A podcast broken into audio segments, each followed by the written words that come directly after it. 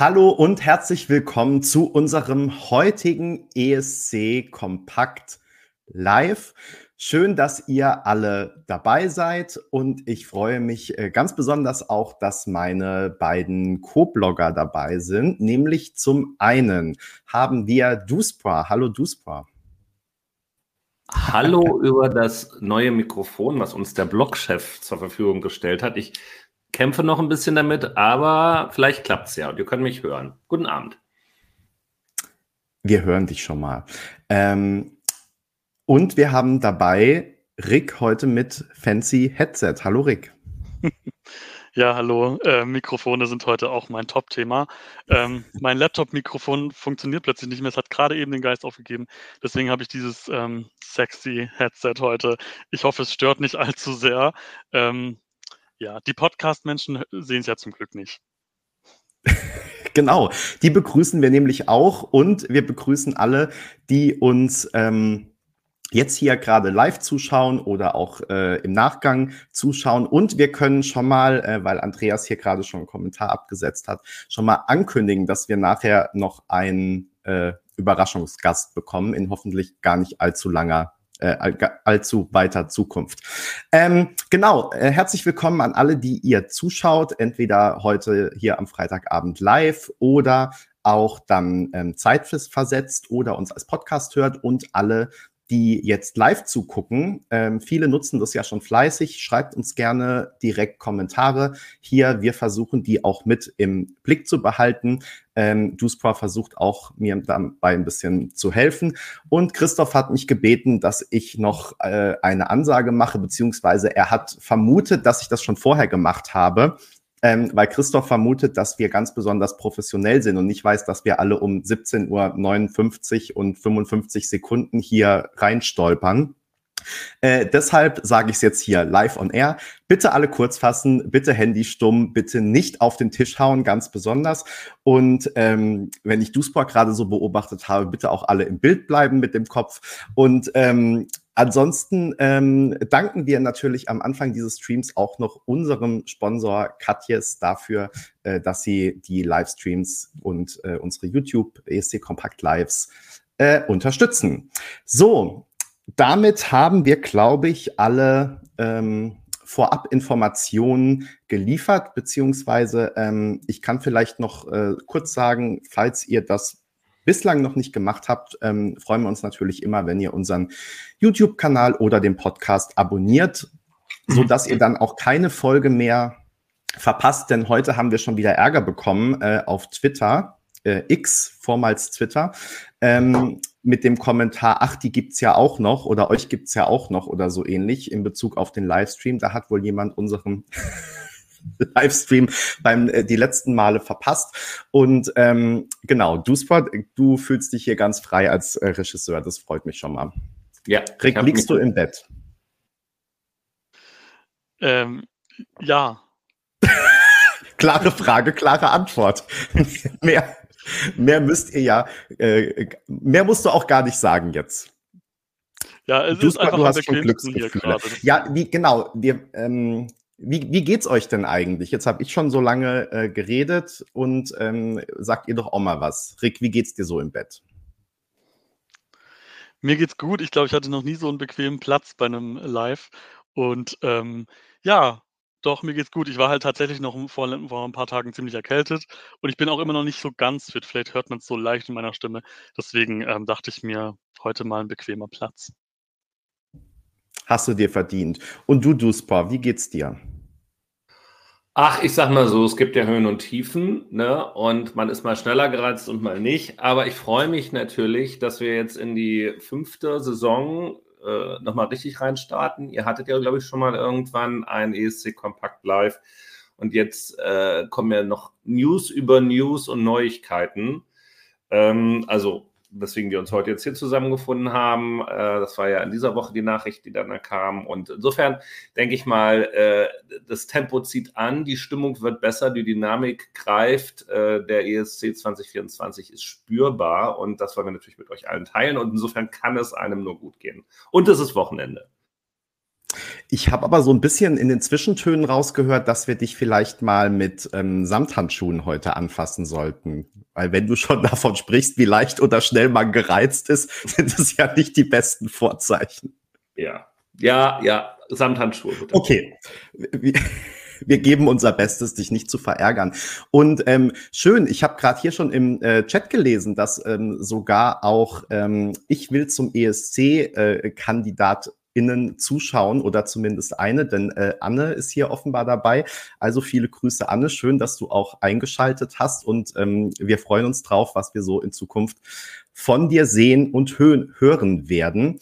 Ähm, ich würde aber noch mal einen Schritt zurückgehen. Duspa, du hast es gerade anmoderiert. Es kommen natürlich gerade ganz viele ESC-News und es kamen jetzt eben gerade diese Woche auch einige News zur deutschen Vorentscheidung, zur deutschen Vorentscheidung das deutsche Finale 2024 und der vorgeschalteten Mediathekensendung Ich will zum ESC Ausrufezeichen.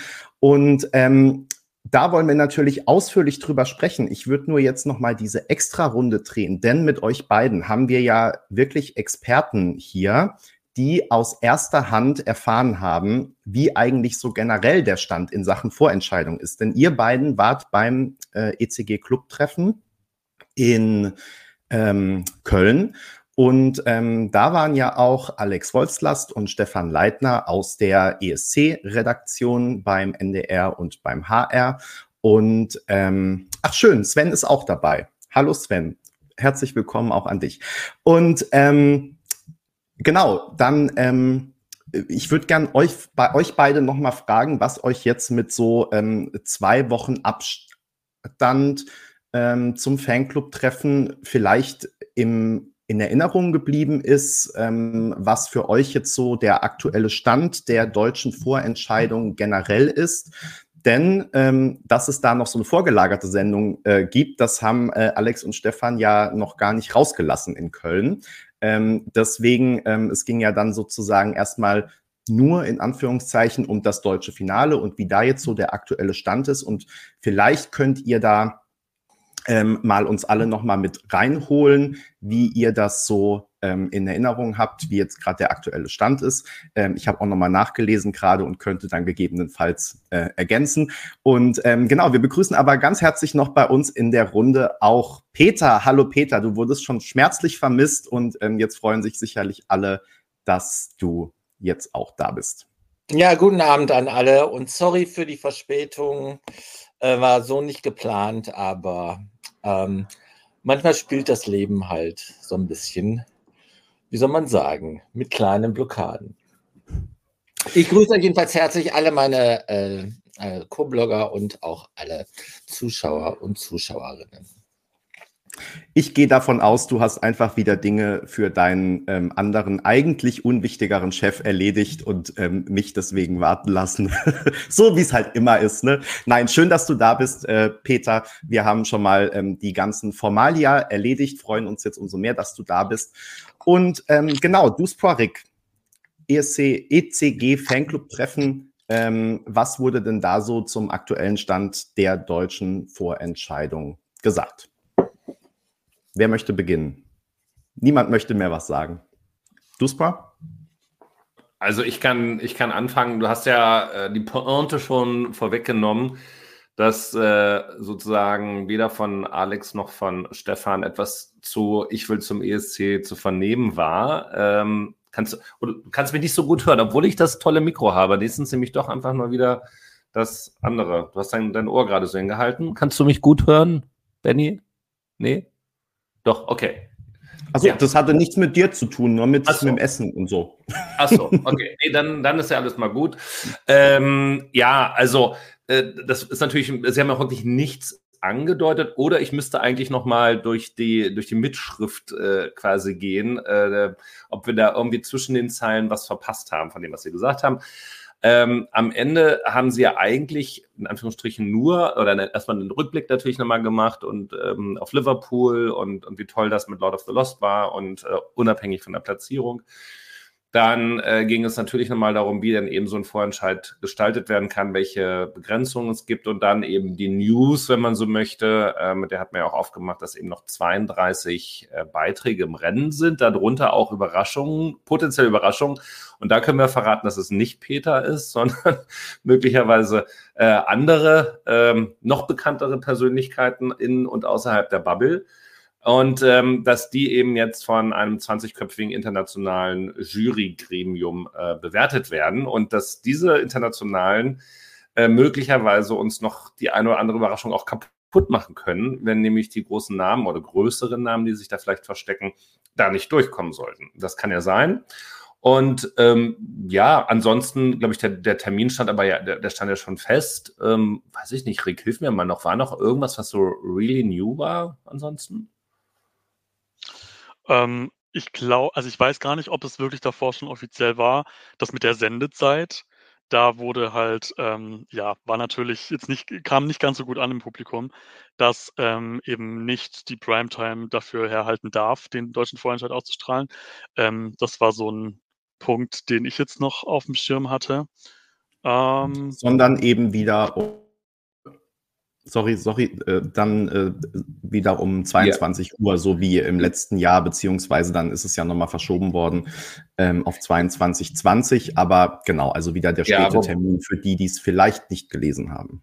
Genau, aber die beiden haben das ja quasi, also böse gesagt kann man sagen, schön geredet, äh, positiv gesagt, äh, haben sie es eingeordnet, dass es gar nicht so schlimm ist und haben natürlich gleich gesagt, also von der Würde und der Bedeutung des ESC her müsste das natürlich um 20.15 Uhr laufen. Äh, bezüglich des Publikums, was dann am Ende abstimmt, ist es wohl besser, wenn das später käme, weil dann äh, viele 60 plus 70 plus 80 plus wahrscheinlich schon im Bett sind, wenn es dann erst um Mitternacht äh, zur Abstimmung geht oder so. Und ich denke, das ist so die, das war so der Gedankengang dahinter, dass das dann ESC näher wäre.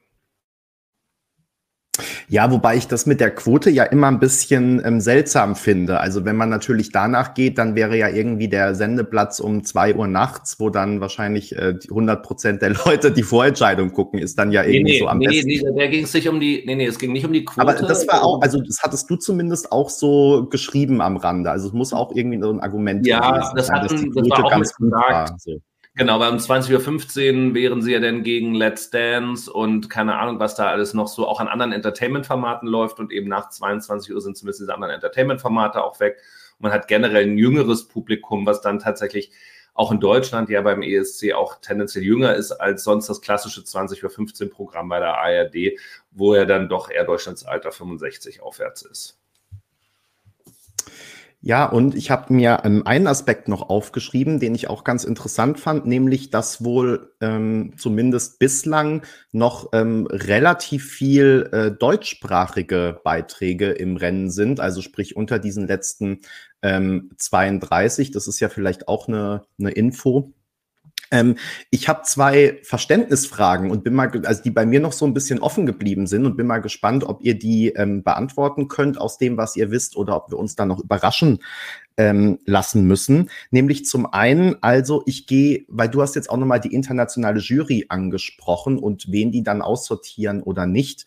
Ähm, ist es jetzt in diesem Jahr strenger als im letzten Jahr, dass am Ende die internationale Jury entscheidet oder ist es trotzdem wieder so wie im letzten Jahr, dass die eine Empfehlung geben, also einfach sagen, den Song finden wir gut, den nicht. Aber wenn dann die NDR-Redaktion sagt, ähm, die Internationalen haben jetzt äh, Icke Hüftgold nicht verstanden, aber den wollen wir unbedingt in der Vor- oder Kaderlot vielleicht nicht verstanden, aber aus Publicity-Gründen wollen wir die unbedingt in der Vorentscheidung haben, ähm, greifen, greift die Redaktion dann da trotzdem ein, weil so hatte ich es ursprünglich mal verstanden, dass es also ganz, ganz am Ende die Entscheidung, wer dann wirklich in der ähm, in der Show ist, dass das die ESC-Redaktion trifft, mit eben auf Basis der Bewertung der anderen Gruppen. Peter nickt schon, weiß vielleicht auch was dazu. Mm, ja, genau. Ich gehe da sofort drauf ein. Ich muss noch eine ganz kurze Sache loswerden. Ich muss herzlich meine Hausgemeinschaft begrüßen. Wir hatten einen Nikolausabend bei uns mit dem Haus und da habe ich denen sogar in unsere Gruppe den Link gestellt. Ich hoffe, die sind nicht die ersten acht Minuten weg, sondern sind noch da. Ich habe jedenfalls versprochen, dass ich sie herzlich grüße. Also herzlichen Gruß BKG. Ne? So, nachdem ich das gesagt habe zu den 32, äh, zur Antwort auf deine Frage. Also es ist jetzt so, dass es eine Shortlist gibt von 32 Songs. Aus denen rekrutieren sich die ähm, bis zu zehn Finalisten. Ja. Diese 32 Songs werden der internationalen Jury vorgelegt. Ich, ich, ich gehe gleich rein mit der nächsten Verständnisfrage. 32 Acts, sprich Songkünstler, plus die 15 von Ich will zum ESC, richtig? Die sind äh, da nicht berücksichtigt. Genau, okay. Mhm. Dann habe ich es äh, richtig verstanden. Platz freigehalten im Finale für die Wildcard, die wir nicht Wildcard nennen dürfen. Ne?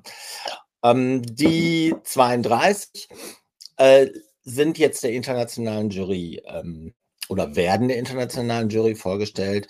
So äh, haben wir es aus verschiedenen äh, Quellen vernommen, was nicht heißt, dass es äh, sich nicht mehr ändern kann, aber so ist es im Moment der Stand der Dinge, der Planungsstand der Dinge. Die äh, 32 Künstler, äh, ob die informiert sind, ich gehe davon aus. Die, die nicht dabei sind, ne, oder sagen wir, es gibt auch Künstler, die sich beworben haben, die weder eine Zu- noch eine Absage bekommen haben. Das wissen wir. Ne. es gibt auch Künstler, die eine Absage bekommen haben. Na, das ist äh, in den Nebeln von Norwegen oder auch in den Nebeln von äh, Bildergarten in Berlin. Na? Was ich nicht ausschließe, ist, dass, wenn sich da noch was ergibt, dass da noch ein Eck nachrutschen kann, weil am Ende die Redaktion das letzte Wort hat. Na?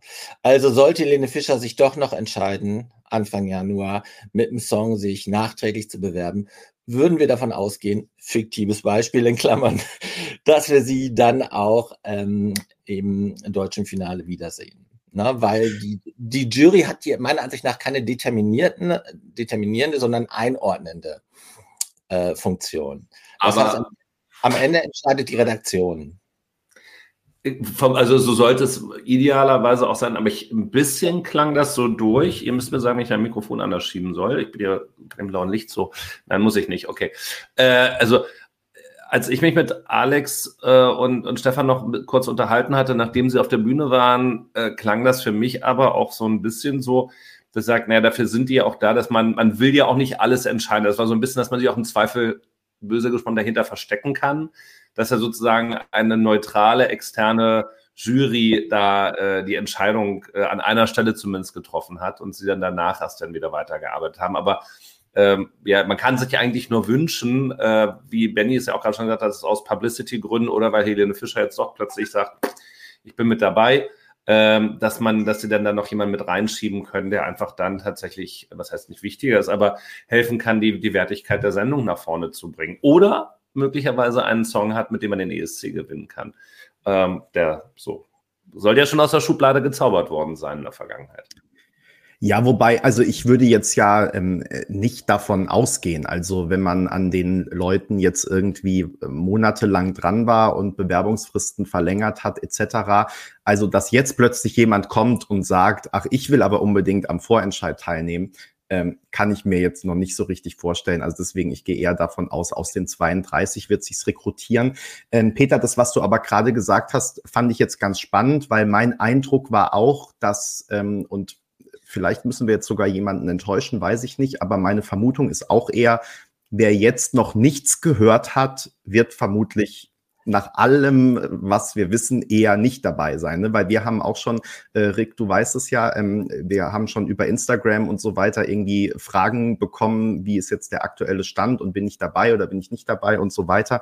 Ähm, wir haben uns da mal noch zu zurückgehalten sozusagen, aber ähm, ja, mein, mein Gefühl ist auch eher, also wer jetzt irgendwie zu keinem äh, Vorsingen nochmal oder Vorspielen eingeladen wurde oder nochmal kontaktiert wurde oder nochmal was einreichen sollte oder irgendwie sowas, ähm, wird jetzt wohl eher nicht in der Vorentscheidung dann am, im Februar auf der Bühne stehen.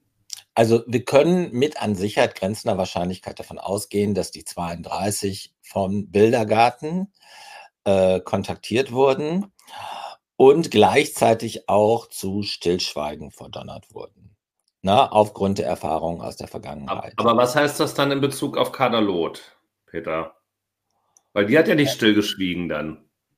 Ja, also meine Vermutung war ja schon, als ich den Artikel geschrieben habe, dass es, dass der Zug vermutlich abgefahren ist. Das wäre jetzt meine Vermutung einfach mal. Ähm, genau deshalb, weil sie hat ja gesagt, ich weiß jetzt gar nicht mehr, in welchem Artikel das war, aber dass sie nichts gehört hat und dass sie damit rechnet, im Januar was zu hören oder so. Aber das ist ja Quatsch, weil im Januar werden dann ja die Künstler bekannt gegeben. Also deswegen, ähm, wer im Januar was hört, ist dann natürlich nicht dabei. Ge gehen wir da mal davon aus. Aber es gibt ja schon eine Petition, also es ist noch nicht alles verloren. Weil die Petition, äh, als ich letztes Mal drauf starrte, überschaubaren Anklang findet. Unverändert würde ich sagen, dass äh, ich fand die Art und Weise, wie Kadalot kommuniziert hat, so ganz äh, striking, also ganz sympathisch. Ne? Sie hat selbst ja so ein bisschen äh, mit ihren, äh, wie soll man sagen, sp äh, spezifischen Stärken und Schwächen kokettiert. Na, und insofern. Äh, Eine äh, Stimme zwischen Kylie Minogue und Marianne Rosenberg. und ja, und ich glaube, ähm, dass äh, sie selbst schon weiß, dass das nichts wird, aber ähm, dass das halt auch nochmal, ähm, wie soll man sagen, ein schöner Anlass war für äh, Aufmerksamkeit zu sorgen und das finde ich auf eine sympathische Art und Weise. Ne? Und ähm, dass ich aber, ähm, selbst wenn sie bei den äh, 32 aus, was weiß ich, strategischen äh, oder äh, programmtaktischen Überlegungen noch dabei ist, gehe ich mal davon aus, ähm, dass wir sie im deutschen Finale eher mit sehr überschaubarer Wahrscheinlichkeit äh, wiedersehen werden. Dann ist wahrscheinlich sogar noch Helene Fischer wahrscheinlicher, wahrscheinlicher. Und, und ich habe das nur als fiktives Beispiel, weil es mir gerade in den Sinn kam, ähm, äh, genutzt. Also nicht, dass sich das verselbstständigt. Das hat keinen Hintergrund und nicht mal ähm, nicht mal eine hohe Affinität meinerseits noch, weil ich musste viel von meiner Liebe weg von Helene rüber zu Taylor Swift liften. Allein schon meinen Kindern zuliebe. Vielleicht ist Taylor Swift dabei, oder? Ja. Also es wäre ja möglich. Die hat ja noch nix, sich noch nicht geäußert. genau.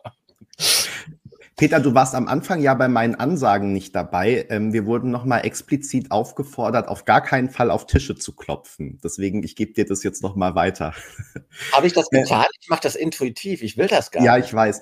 Ähm, ich wollte noch einen Satz zu oder zwei Sätze zu Kader sagen. Ähm, denn ich finde ja immer, also natürlich gibt es auch Personen, die das überstrapazieren, aber wenn es offensichtlich Leute gibt, die eine Bewerbung für den ESC für ihre Publicity nutzen, finde ich das eigentlich immer erstmal ein gutes Zeichen für den ESC in Deutschland, weil das bedeutet eben, dass man damit eine gewisse Aufmerksamkeit generiert und zwar in beide Richtungen. Also Kader verspricht sich davon offensichtlich was, aber ähm, der ESC-Vorentscheid, der ja zu diesem Zeitpunkt schon mehrere Wochen nicht mehr in den deutschen Medien stattgefunden hat, war auch mal wieder überall.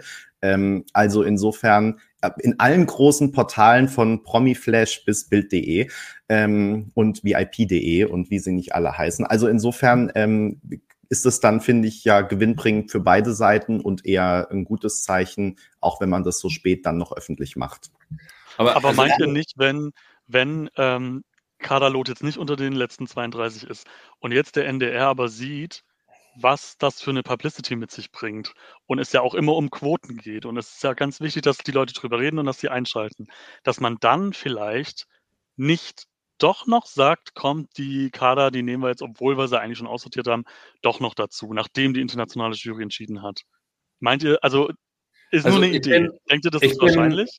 Ich bin total auf deiner Linie, Rick. Also schlimm wäre es natürlich, wenn sie es jetzt erst gemerkt hätten, dass man auch mit so einer Trash Queen, wie sie ja gerade genannt worden ist, äh, Quote und also PR in erster Linie und dann Quote machen kann. Ich hätte die sofort reingenommen. Also ähm, wenn, wenn sie sich zum zugegebenermaßen zum richtigen Zeitpunkt damit beworben hätte. Und ich sag mal so, Äh, das, das Lied Diva, also ich habe es ja letzte Woche auf dem Winter Pride gespielt, also es hat jetzt nicht die Leute weggejagt, so, ne? Also, und hat auch gewissen Ohrwurm-Charakter. Also, ja, aber, jeder sofort drin. Formuliert. aber wenn du auflegst, dann bleibt sowieso jeder. Da, da, ist, da ist Fernbleiben gar keine Option. Ne? Aber nochmal, äh, Alex hat es ja auch gerade geschrieben, Alex Herzi, äh, es ist doch eine sympathische PR. Und natürlich äh, tut sie im, im, Prinzip dem NDR einen Gefallen und wir machen jetzt ja nach längerer Pause die erste Sendung, deshalb will ich nicht zu kritisch sein. Ne? Aber eigentlich wäre das auch Aufgabe des NDR, mal jetzt im Vorfeld auch für ein bisschen Bass zu sorgen. Und er muss ja nur regelmäßig, oder Sie müssen ja nur regelmäßig ESC Kompakt lesen. Da steht ja, wie andere Länder das machen. Also es ist auch keine Zauberei. Ne? Genau, also plus eins, wie wir Millennials ja sagen, Peter. Ne? Ähm, und gerade Entschuldigung, wenn ich, es hat jetzt wie viele Minuten, 27 Minuten gedauert, bis ich Schweden erwähne, aber da haben wir dieses Mal mindestens zwei Trash-Kandidaten und, und Mega-Instagrammer dabei, die halt da echt auch für PR sorgen in unterschiedlichen Altersgruppen. Und das hat durchaus seine Berechtigung. Andererseits kann man sagen, da treten auch 30 Acts an und in Deutschland haben, das haben ja auch Alex und äh, Stefan gesagt, maximal 10, also eher weniger. Also, also sollten wir uns erstmal wieder auf 8 reduzieren. Wir müssen dazu fairerweise sagen, dass der NDR natürlich schon äh, mit diesem äh, Trash-Marketing schon auch in der Vergangenheit, Jürgen Meyer-Bär war das, groß gepunktet hat. Ne? Also wir äh, denken an Rudolf Mooshammer, äh, beispielsweise oder Slutko aus dem Big Brother Container. Also es war jetzt nicht so, dass diese Idee so vollkommen neu ist mit äh, Trash. Ähm, für Aufmerksamkeit zu sorgen. Andererseits, hey, also Schweden macht das dieses Jahr und die haben schon siebenmal den ESC gewonnen. Also insofern können wir uns das auch trauen. Gut, ähm, umso mehr, ähm, genau, wir werden es einfach dann sehen, wie die Zusammensetzung ist, ähm, weil das haben wir, glaube ich, alles auch schon im ähm, letzten Jahr relativ ausführlich besprochen, nämlich genau das. Nein, es sollte gar keine Kritik sein, es sind ja auch immer wieder Leute dabei, die neu zugucken, aber umso, mehr, umso besser ist es ja, wenn tatsächlich am Ende die Entscheidung dann bei der ES, bei der Redaktion liegt und eben nicht nur auf Basis von Punkten, die eine Jury vergibt, entschieden wird, weil dann kann man eben immer so ein bisschen ab und zugeben. Ähm, und es sollte natürlich bitte ein Song im Vorentscheid sein, der den ESC gewinnen kann. Ähm, am besten noch mit einer ähm, Performance, die den ESC gewinnen kann und einen Act, der den ESC gewinnen kann. Aber es darf auch gerne mal was Ausgefallenes, es darf auch gerne mal ein anderer Musikstil, es darf auch gerne mal was Deutsches und so weiter sein. Ähm, einfach, dass es auch eine gute Show ist und ähm, eine ausgeglichene Show. Und da hoffen wir jetzt einfach mal das Beste. Und ich würde jetzt einen Schritt weitergehen, weil wir ja auch über ähm, das deutsche Finale ähm, noch sehr ausführlich an verschiedenen Stellen sprechen werden. Aber heute wir ja auch, und da können wir jetzt, glaube ich, nach fast einer halben Stunde auch mal hinkommen, hauptsächlich darüber sprechen wollen, dass es jetzt doch so etwas wie Vorrunden gibt für die deutsche Vorentscheidung. Es war ja so eine Vermutung, die manche schon geäußert haben, als der neue Titel das deutsche Finale eingeführt wurde, so nach dem Motto bedeutet das deutsche Finale auch, dass es Halbfinale, Viertelfinale, Vorrunden geben wird. Ganz so ist es jetzt nicht, aber ähm, alle, die das vielleicht nicht mitbekommen haben, für die fasse ich es ganz kurz zusammen. Es wird eine Sendung hauptsächlich in der ARD Mediathek geben, aber dann doch auch mit nachträglicher Ausstrahlung im ersten teilweise, beziehungsweise dann einer letzten Live-Show, ähm, einem, einem Finale in, ähm, im NDR. Und ähm, über ähm, dieses Format wird aus 15 ähm, Teilnehmern, die da jetzt noch mit dabei sind, ähm, einer ausgewählt, der oder die dann einen Startplatz im deutschen Finale bekommt und an der Live-Show der Vorentscheidung teilnehmen darf. Das Ganze funktioniert ähm, so. Conchita Wurst und Ray Garvey sind äh, ModeratorInnen, Coach, Coaches, ähm, alles zusammen. Und ähm, es wird wohl so sein, so habe ich das verstanden, aber auch da war ja manches ein bisschen kryptisch noch. Also wenn ich was falsch sage oder ihr was anders verstanden habt, geht gerne rein. Ähm, ich habe so verstanden, dass erstmal die 15 Acts ihre Songs, größtenteils Coverversionen, aber in zwei, drei Fällen dann doch auch mit eigenen Songs ähm, vorsingen vor den beiden, äh, performen. Und dann Conchita und Ray entscheiden, ähm, wer zu ihnen, wen sie in ihrem jeweiligen Team haben wollen. Dann eben die, kann, die Teilnehmer da noch gecoacht werden und ähm, bis dann am Ende nur vier übrig mhm. sind, also zwei aus jedem Team vermutlich, ähm, zwei im Team Conchita, zwei im Team Ray, die dann ähm, im großen Finale, im Live-Finale eben gegeneinander und miteinander ähm, in diesen Teams antreten. Und da können dann auch die Zuschauer entscheiden, wer den Startplatz im deutschen Finale bekommt. Das ist, glaube ich, so grob der Ablauf. Ähm, was ich noch nicht genau weiß, und da wollte ich mal fragen, ob das jemand weiß, manche Kandidaten müssen ja noch irgendwie an Songs kommen, beziehungsweise manche treten auch mit eigenen Songs an und können vielleicht noch andere Songs bekommen oder an denen wird dann nochmal gearbeitet. Das ist vermutlich Teil dieser sechs Shows dann irgendwie, dass man sich da, weiß ich nicht, vielleicht im Studio trifft und Demos anhört und dann zusammen entscheidet, welches der potenzielle ESC-Song ist oder so ähnlich. Duspra? Äh, ja, ich, ich hab, weiß ich jetzt nicht, aber wir haben ja drei TeilnehmerInnen äh, dabei. Also Anne, Esther und Sven. Äh, grüße jetzt auch nochmal hier offiziell an der Stelle. Wenn noch weitere dazukommen, ne, ähm, meldet euch und sagt Bescheid. Jetzt weiß ich nicht, äh, Esther, worauf sich dann deine Antwort mit absolut richtig bezieht. Äh, also auf alles bestimmt. Wir, wir, haben mit allem recht. Auf alles. Äh, Im Zweifel auch den Return des Schubladensongs.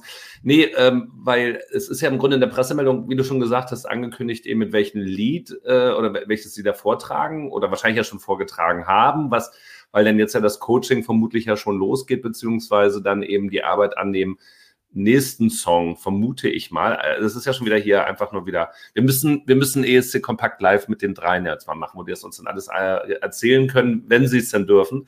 Ähm, und ja, weil es sind ja Leute dabei, also bei Esther weiß ich, da bin ich ja drüber gestolpert, als ich die Namen rausgesucht habe. Der hat auf jeden Fall ja auch einzelne eigene Titel schon veröffentlicht. Äh, bei Anne und Sven ähm, hatte ich da jetzt erstmal so nichts gefunden, weil da keine weiteren äh, Angaben waren zum, zum Nachnamen oder Künstlernamen oder so. Äh, wobei bei Sven, glaube ich, auch mitstand, dass er mit seinem Bruder in einer Band singt und sowas, dann ja vielleicht auch irgendwie den Titel dann parat hätte. Ähm, okay, hier kommt schon so ein Hinweis, äh, dass wir auf der richtigen Fährte sind. Guck mal, das ist doch mal hier äh, Journalismus am Limit. Wie äh, Benny immer sagt, jetzt müssen wir hier mal ein bisschen äh, sammeln und am Ende machen wir nochmal einen Artikel darüber und sagen dem eher, wie das Verfahren eigentlich genau ist, was sie sich möglicherweise ausgedacht haben. Ähm, ja, also letztendlich, I don't know, Rick. Ich habe mich verirrt. Sag du mal was. Ja, ich habe mich das natürlich auch schon gefragt. Ähm, ich, was ich mich aber zusätzlich auch noch gefragt habe, ist denn, ob überhaupt alle 15 Acts wirklich dann in den darauf folgenden Shows noch im Rennen sind oder ob schon in der ersten Folge vielleicht manche gar kein Team bekommen und dann schon direkt aussortiert werden. Das ist irgendwie auch noch nicht so ganz klar. Ähm, ich habe also, also, also so wie ich es verstanden habe, gibt es zumindest mehrere Stufen. Ne? Also dass die Teams eben immer kleiner werden, bis am Ende noch vier da sind. So wäre jetzt mal meine Interpretation gewesen. Also ich gehe einfach mal davon aus, dass erst die letzten vier wirklich eigene Songs bekommen, mit denen sie dann in diesem Finale vielleicht antreten. Und dann kann man sich eben als Zuschauerin entscheiden, welches Gesamtpaket man am besten findet. Das würde für mich zumindest Sinn ergeben. Und Aber was wir ja auch nicht, ja, weiß ich nicht. Schwierig. Was wir ja, glaube ich, auch nicht wissen, ist ja, ähm, wann genau gedreht wird oder wurde.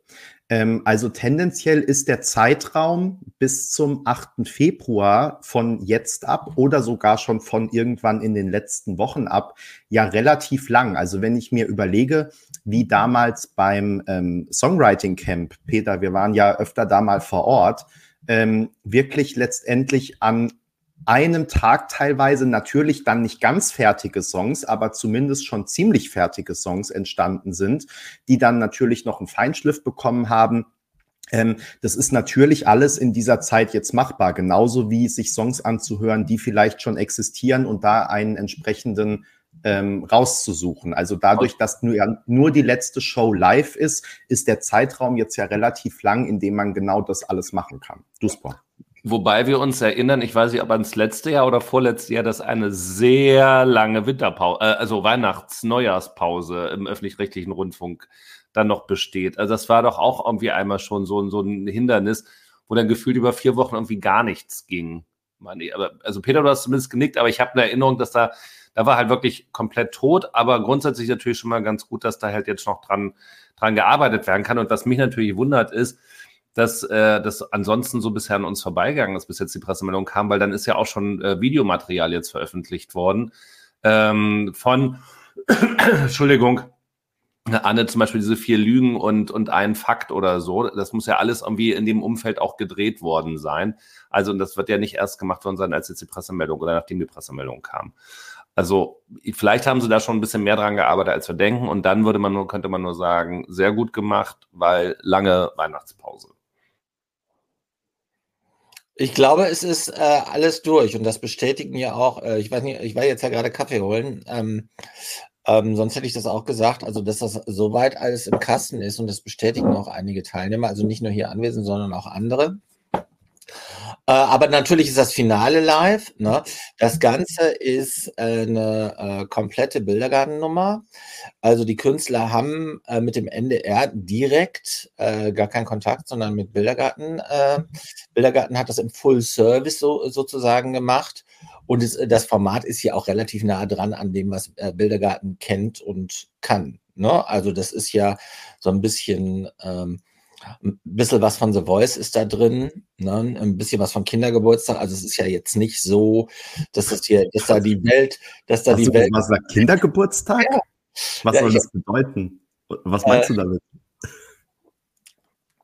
Äh, ich empfand das so, dass da so ein bisschen auch so, äh, so, so Kinderelemente von deinem Song äh, drin sind. Also. Ne? Mhm.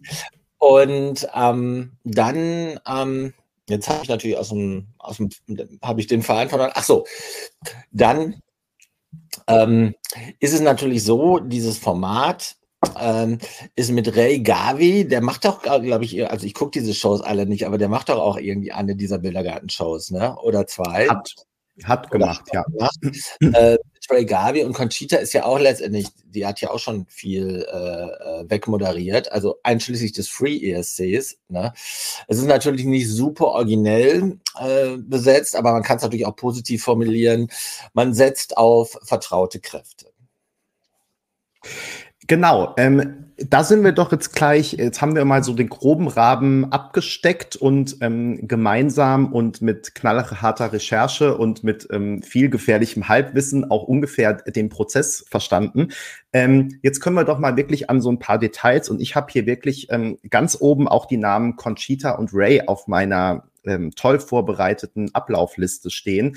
Denn ähm, los ging das Ganze diese Woche ja mit einem Post von den beiden, wo man erstmal noch gar nicht genau wusste, was hat das jetzt eigentlich zu bedeuten? Ähm, wobei da teilweise schon ähm, natürlich ESC-Kompaktleser in den Kommentaren auf gar keiner so schlechten Fährte waren. Und ähm, deswegen würde mich jetzt interessieren, ähm, wie ihr das findet, dass Conchita und Ray das machen. Was waren da so eure Gedanken dazu. Mein erster war ja, dass es schon auffällig ist, dass es ähm, jetzt niemand ist, der mit dem ähm, deutschen ESC-Geschehen ähm, in Verbindung steht, also eine österreichische Siegerin und ein äh, irischer Free ESC-Gewinner oder irisch-deutscher Free ESC-Gewinner, der ähm, äh, bislang ähm, aber zumindest nach allem, was wir wissen, äh, nicht am ESC selbst teilnehmen wollte. Ähm, das ist ja schon ganz ähm, interessant, dass ausgerechnet diese Auswahl so stattgefunden hat. Glaubt ihr, ähm, dass da wirklich, das wurde auch so ein bisschen in den Kommentaren kontrovers diskutiert, ähm, was spielt da die größte Rolle? Spielt da eine große Rolle, ähm, von wem hat Bildergarten schon die Handynummer? Wer hat also sowas schon mal gemacht? Ne? Conchita hat ja auch schon eben Free ESC moderiert zum Beispiel. Ähm, also man, man kennt sich sozusagen, spielt da eine Rolle, dass Ray Garvey jetzt ähm, ein, äh, ah, guck mal, Anne hat gleich auch tolle, ähm, tolle Infos. Äh, also ähm, Ray mit The Boys und auch ähm, über Michael Schulte. Genau, so, also so hängt ja alles mit allem zusammen. Das will ich sozusagen gar nicht in Abrede stellen. Aber man hätte sich da ja jetzt schon auch irgendwie so eine Lena oder Max Mutzke, der ja auch ähm, gerade, also jetzt irgendwie nächstes Jahr sein 20-jähriges Jubiläum feiern will und ähm, auch bei The Masked Singer zum Beispiel aufgetreten ist. Ähm, also es ist schon so ein Stück weit vom ESC ähm, entfernt. Deswegen, ähm, wie war da so euer Gedanke zu den beiden? Also ich könnte mir tatsächlich vorstellen, dass ähm, andere ESC-Gesichter aus Deutschland dennoch irgendwie in diesem Format auftauchen werden. Also mein Traum wäre zum Beispiel, dass Lena da irgendwie noch Tipps gibt und sagt, hey, so und so könnt ihr den ESC dann auch gewinnen. Dann äh, klappt das Ganze auch für euch. Lenas Tipp wäre doch einfach auf die Bühne stellen, oder? Ja, da ist Duspa gleich wieder. Duspa ist heute nicht so super drauf, Peter. Das hast du, glaube ich, auch verpasst. Also wir müssen auch ein bisschen vorsichtig sein, was wir machen. Also Lena lieber nicht, Rick, in dem Fall. Was, was, Lars, Lars, sag mal, was ist los? Nein, Können wir was nur, tun? Ich glaube nur nicht, dass äh, Lena, ich weiß nicht, gut, sie macht ja diese Kinder-Voice-Sendung. Äh, äh, vielleicht hat sie da jetzt dann doch ihre, ihre Coaching- äh, ja, Kompetenzen ein bisschen ausgebaut. I don't know. Ähm, aber für mich wäre sie jetzt nicht unbedingt, also, und wir müssen auch die Kirche im Dorf lassen, ne? Also, Klar, auch so ein äh, Mediathekenformat kostet natürlich Geld und äh, allein wenn da jetzt eben diese 15 es, tut mir so schlimm, dass wir sagen, Nachwuchskünstler oder KünstlerInnen mit Potenzial oder weiß nicht, äh, Anne, Sven, äh, Esther, wie ihr euch nennen wollt ähm, oder ihr genannt werdet, äh, die nach Hamburg oder wohin auch immer, nach Berlin zu holen, mit den Aufnahmen zu machen und sowas. Also man, man muss ja schon ein bisschen Geld auch in die Hand nehmen. Ne? Also so ganz umsonst äh, ist ja der ganze Spaß da auch nicht. Ob man dann dann noch für so ein Format, was dann in der ARD irgendwann sonntagsabends nach 23 Uhr versendet wird, da wird man sagen kann, das war aber auch im ersten Programm, ah, das wird nicht so teuer sein. Jetzt muss man mal überlegen, dann, wen, wen kann man dann als Moderator oder Moderatorin oder Coach nehmen, jemand, der damit Bezug hat. Bei Conchita habe ich den Eindruck, äh, die, die sagt ja auch nicht nein, wenn sie eine Möglichkeit hat, da in diesem Umfeld aufzutreten und kann da Sachen selig wegmoderieren und ist da bestimmt auch sehr positiv und ambitioniert dabei. Bei Ray Garvey kann ich es halt nicht sagen. Vielleicht hat er tatsächlich da auch äh, irgendwie welche Verbindung, dass sie gesagt haben, wir machen das jetzt. Und dann ist ja auch die Frage, sind die da jetzt wirklich als Coaches äh, acht Wochen am Stück im Einsatz? Ich glaube es nicht. Also das werden ja, also im Zweifel drehst du das dann da auch irgendwie an zwei, drei Tagen irgendwie ab und äh, dann findet da halt noch dann irgendwie die Show am 8.2. statt. Also ähm, ich glaube schon auch, also wie Peter gesagt hat, oder ich weiß nicht, wer von euch das gerade hat, dass da auch so, wer hat die Telefonnummer, wer hat Bezug, wer ist gerade easily äh, accessible und die werden es dann gewesen sein. Und ich würde da jetzt nicht zu große Erwartungen haben, dass da noch irgendwie Ingrid Peters oder äh, äh, Leon auftaucht. Also ich hoffe, dass sie sich dann äh, aufheben für die eigentliche Vorentscheidung. Sorry, jetzt habe ich dich, jetzt hab ich dich natürlich getriggert. Also, sorry. Was hast du gesagt, Trick? Ich wollte dir aber gerade sowieso wieder das Wort geben, weil ich habe jetzt Duspor getriggert mit meinem blöden Spruch, aber ähm, du warst ja gerade eigentlich mitten in deinem ähm, Statement sozusagen. Ich wollte nur ähm, zu, zu Lena diesen Spruch machen, aber du kannst gern noch mal ähm, ausführlicher sagen, was du jetzt gerade ähm, sagen wolltest. Wir haben dich ja gerade unterbrochen so ein bisschen. Nee, ich wollte nur sagen, also Lena, das ist jetzt auch nicht so, dass ich damit festrechne, dass da Lena plötzlich auftaucht, aber ich könnte mir halt vorstellen, dass ähm, Ray und Conchita nicht die einzigen bekannten ähm, KünstlerInnen sind, die da in dieser Show generell auftreten, in diesen sechs Episoden. Ich könnte mir halt vorstellen, dass vielleicht Michael Schulte oder irgendein Songwriter, der mal für Deutschland einen Song geschrieben hat, ähm, bei diesen ähm, bei diesem Songwriting eben irgendwie so ein bisschen mitspielt oder da halt dann eben auftaucht. Ich glaube einfach nur, dass Conchita und Ray ähm, tatsächlich genommen wurden, weil sie vielleicht einfach gut funktionieren im Fernsehen, und vielleicht auch halt generell schon bei vielen Formaten von Bildergarten irgendwie am Start waren. Und ähm, dass da trotzdem, dass das jetzt nicht bedeutet, dass man niemanden aus dem deutschen ESC-Team von den Bekannten äh, drin haben möchte. Ähm, aber äh, natürlich ist es trotzdem auffällig, dass eine Österreicherin und ein Ire jetzt da irgendwie mitmischen, vielleicht auch um so eine gewisse Unabhängigkeit irgendwie reinzubringen. Oder ja, weiß ich nicht, was, was genau der Grund ist. Ich glaube, es ist einfach nur Zufall. Ähm, bei Ray habe ich jetzt auch am Anfang überhaupt keine ESC-Connection gesehen. Aber das heißt ja nicht, dass der jetzt keine Ahnung davon hat. Also vielleicht muss es ja auch gar nicht so unbedingt sein, dass das jetzt nur ESC-Gesichter sind, die da eine Rolle spielen. Sondern solange du dich mit Musik auskennst und irgendwie die Leute coachen kannst, finde ich, ist es eigentlich auch schon ausreichend. Sag mal, wie lang sind diese sechs Shows? Das weiß ich jetzt nicht mehr. Das stand nicht dabei. Also das war ja die Sendezeit, also ich vermute mal so eine halbe Stunde wird doch jede Folge sein, also viel mehr. Selbst das wird ja schon die, die äh, Gen Z überfordern vom äh, Aufmerksamkeitshorizont. Also und wenn also mit sowas hätte ich jetzt auch gerechnet, ja. Also davon hätte ich es jetzt abhängig äh, gemacht, ob dann noch weitere äh, Gestalten ähm, dabei sind. Aber ähm, wir haben ja gerade schon einen Hinweis bekommen, dass wohl Gastcoaches zwischendurch mal auftauchen, wurde gerade in den Kommentaren schon gesagt. Also insofern, da können wir uns noch auf was ähm, freuen und überraschen lassen.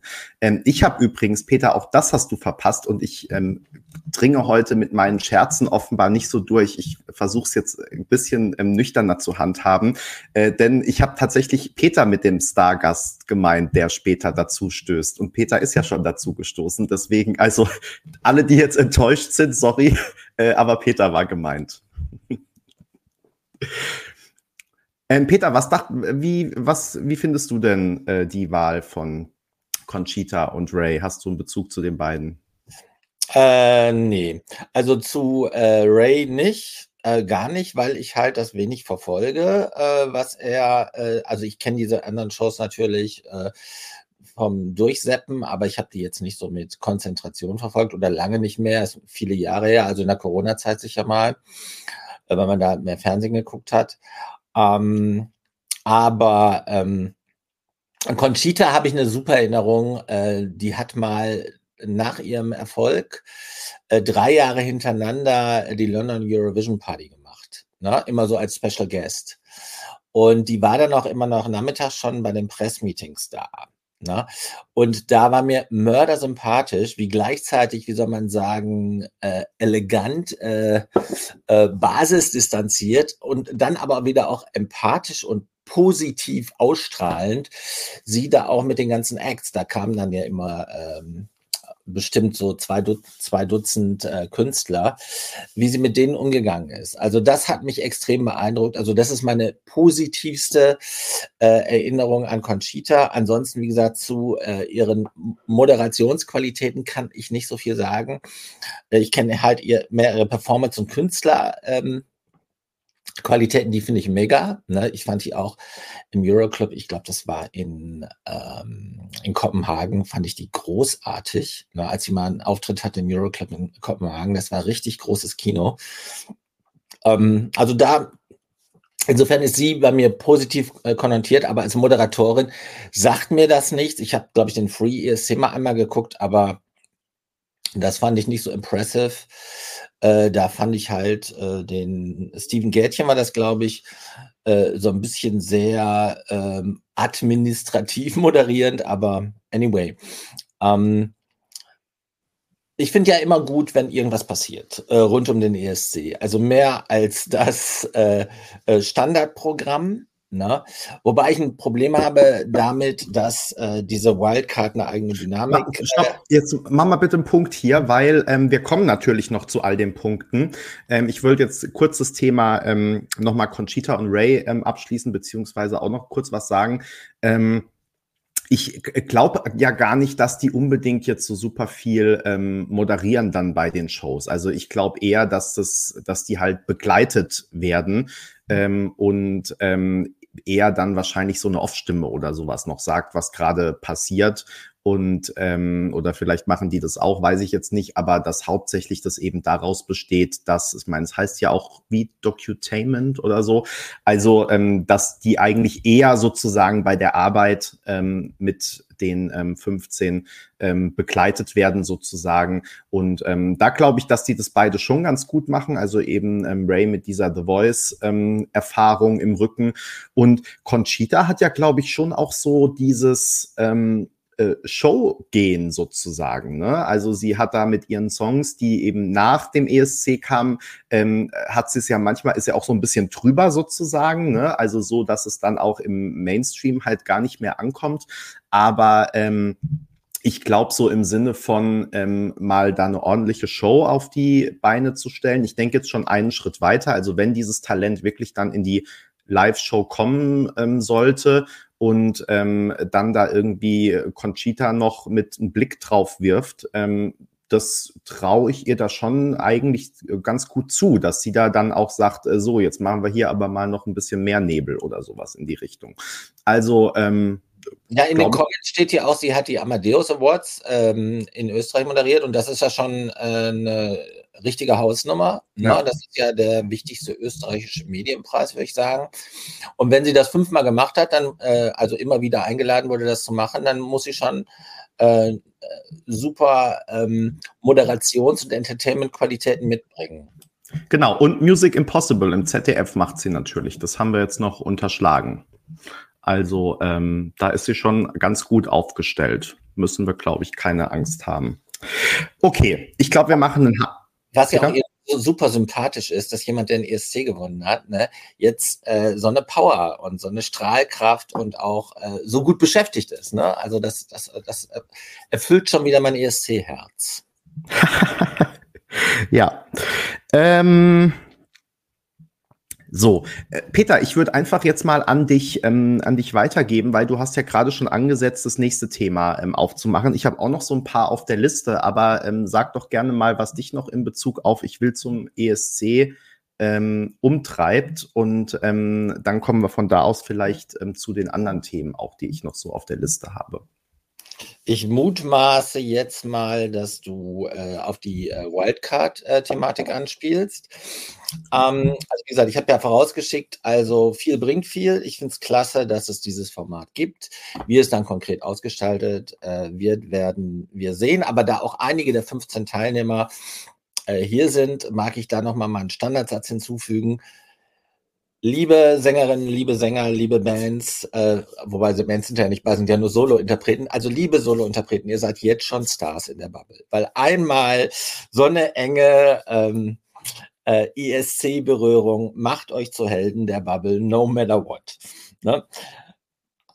Ganz grundsätzlich zu dieser Geschichte, ähm, also ich habe äh, zwei Ängste, die mich äh, umpacken. Die eine ist, das äh, scheint mir, egal wie aufwendig, relativ teuer zu sein, dieses Format zu produzieren. Und Bildergarten ist jetzt auch nicht gerade ein Schnäppchenadresse. Ähm, ich hoffe, dass das Geld dann nicht an anderer Stelle fehlt. Ne? Aber das kann ich nicht. Äh, am Ende äh, werden da ja schlauere Leute als ich sich mit dieser äh, Budget-Herausforderung befasst haben. Äh, das andere ist, dass ich ähm, halt so ein bisschen durch die ähm, Max Mutzke Elaisa Erfahrung. Äh, für den Gewinner dieses äh, Ich will zum ESC-Formats einen Wettbewerbsvorteil gegenüber den äh, neun oder bis zu neun anderen ähm, Acts, die dann im deutschen Finale stattfinden, sehe. Einfach, also äh, Max hat selbst äh, Leute wie, also wirklich A-Lister aus der Zeit, äh, Leute wie Scooter, ne, dann Rick, wir sprachen schon über Overground, ne, Sabina Settler war dabei, äh, äh, Light Aldin, also wirklich riesig große Namen, die hat er weggefegt, ne, atomisiert, wenn, äh, heißt das Wort, glaube ich, äh, weil der hat wirklich so die Votings auf sich gezogen, wie das äh, auch bei deutschen Vorentscheidungen nie der Fall war. Wenn ich das richtig erinnere, hat er über 90 Prozent der Stimmen bekommen. Und äh, das zweite war Ella Isa, die haben ja auch große Namen ähm, im Vorentscheid ähm, neben sich oder als äh, Co-Wettbewerber äh, Co gehabt.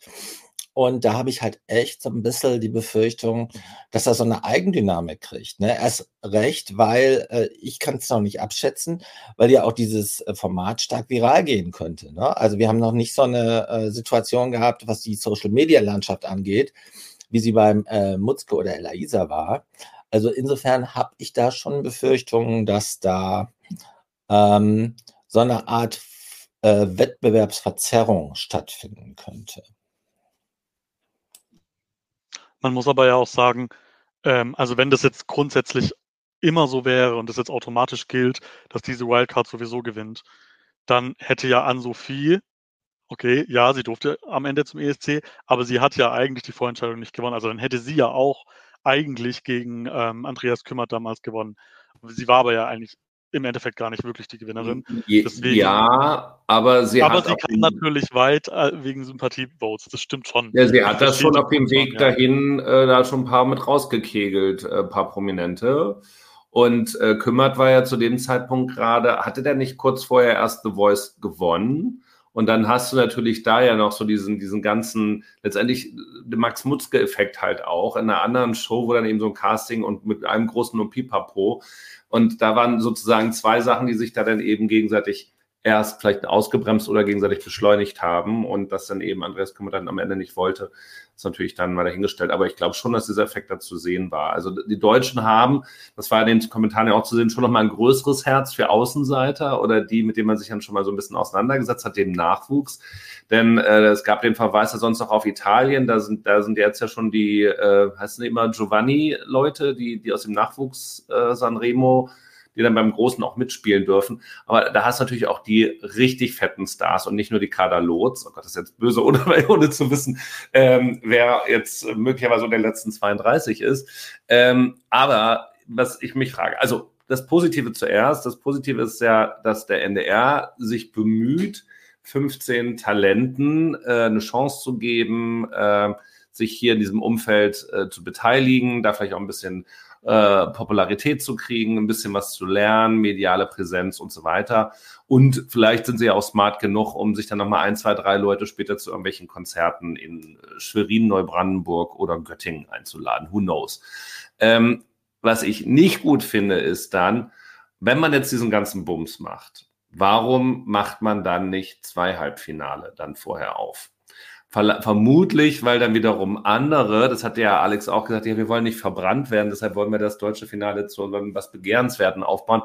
Aber das ist jetzt auch so, so eine, also am Ende machen sie doch eine Mischung. Also entweder wollen sie UMK, dann brauchen sie nur sieben Acts, die richtig gut sind von, von Stars, die es auch unbedingt wollen.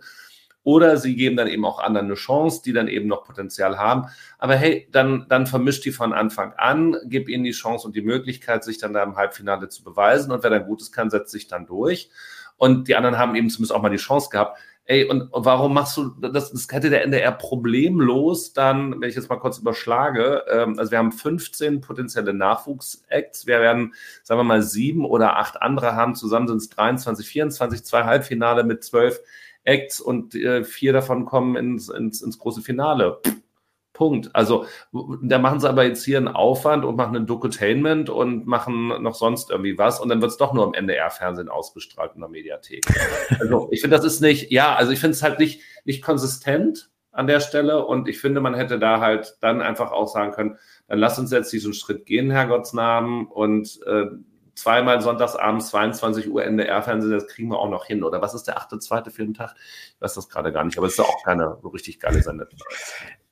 Ja, also ähm, ich will da gleich dran anknüpfen, weil das ähm, zu einem anderen Punkt nämlich ähm, führt, nämlich ähm, dass ja auch die Zusammensetzung sehr unterschiedlich ist. Also jetzt zum Beispiel gerade der Punkt, dass eben doch, ich glaube, zwei sind's oder drei, ähm, die jetzt praktisch in diesem Casting, nenne ich es jetzt mal, zumindest die erste Station ist ja letztendlich wirklich so, ne? Also ähm, alle singen einen Song und kommen dann in Teams oder auch nicht. Und ähm, das, ähm, und dass da dann welche aber jetzt trotzdem mit eigenem Song sind, die ja teilweise auch schon und teilweise gar nicht so unerfolgreich, ähm, auch schon was veröffentlicht haben. Ähm, das war auch was, was in den Kommentaren relativ häufig diskutiert wurde. Ähm, also die Frage, wie ähm, ob eigentlich wirklich alle, die dann jetzt gesetzt sind, bekannter sind als die, die jetzt im ähm, unter den 15 sind, ne? Sondern es scheint ja so zumindest teilweise ineinander überzugreifen, so wie das dann eben im letzten Jahr auch beim TikTok-Voting war. Ähm, ich, da hätte ich auch eigentlich gesagt, also entweder man sagt, das ist jetzt wirklich so eine ähm, Newcomer ähm, Plattform und Newcomer ähm, auf gar keinen Fall festgemacht am Alter, sondern einfach im Sinne von ähm, hat irgendwie ähm, Fuß gefasst in der Musikindustrie oder nicht. Und ähm, dass man das so aufgeteilt hätte, ähm, das hätte ich irgendwie sinnvoller gefunden. Ähm, so, ja, ist es irgendwie so was zwischendrin. Aber auch da hoffe ich eigentlich auf ähm, Conchita und Ray, weil ich glaube, dass die auch mit beidem dann ähm, arbeiten können. Also sprich, wenn da jemand ist, der wirklich vielleicht noch gar keinen eigenen Song aufgenommen hat und einfach gerne singt und gut singt, ähm, dass die da wissen, dass die den anders behandeln, weil ähm, als jemanden, der eben auch schon viel veröffentlicht hat zum Beispiel oder einiges veröffentlicht hat oder manche sind dann ja vor allem in den sozialen Medien auch schon ein bisschen bekannter, ähm, weil sowas gibt's und gab's ja bei The Voice auch schon immer mal wieder.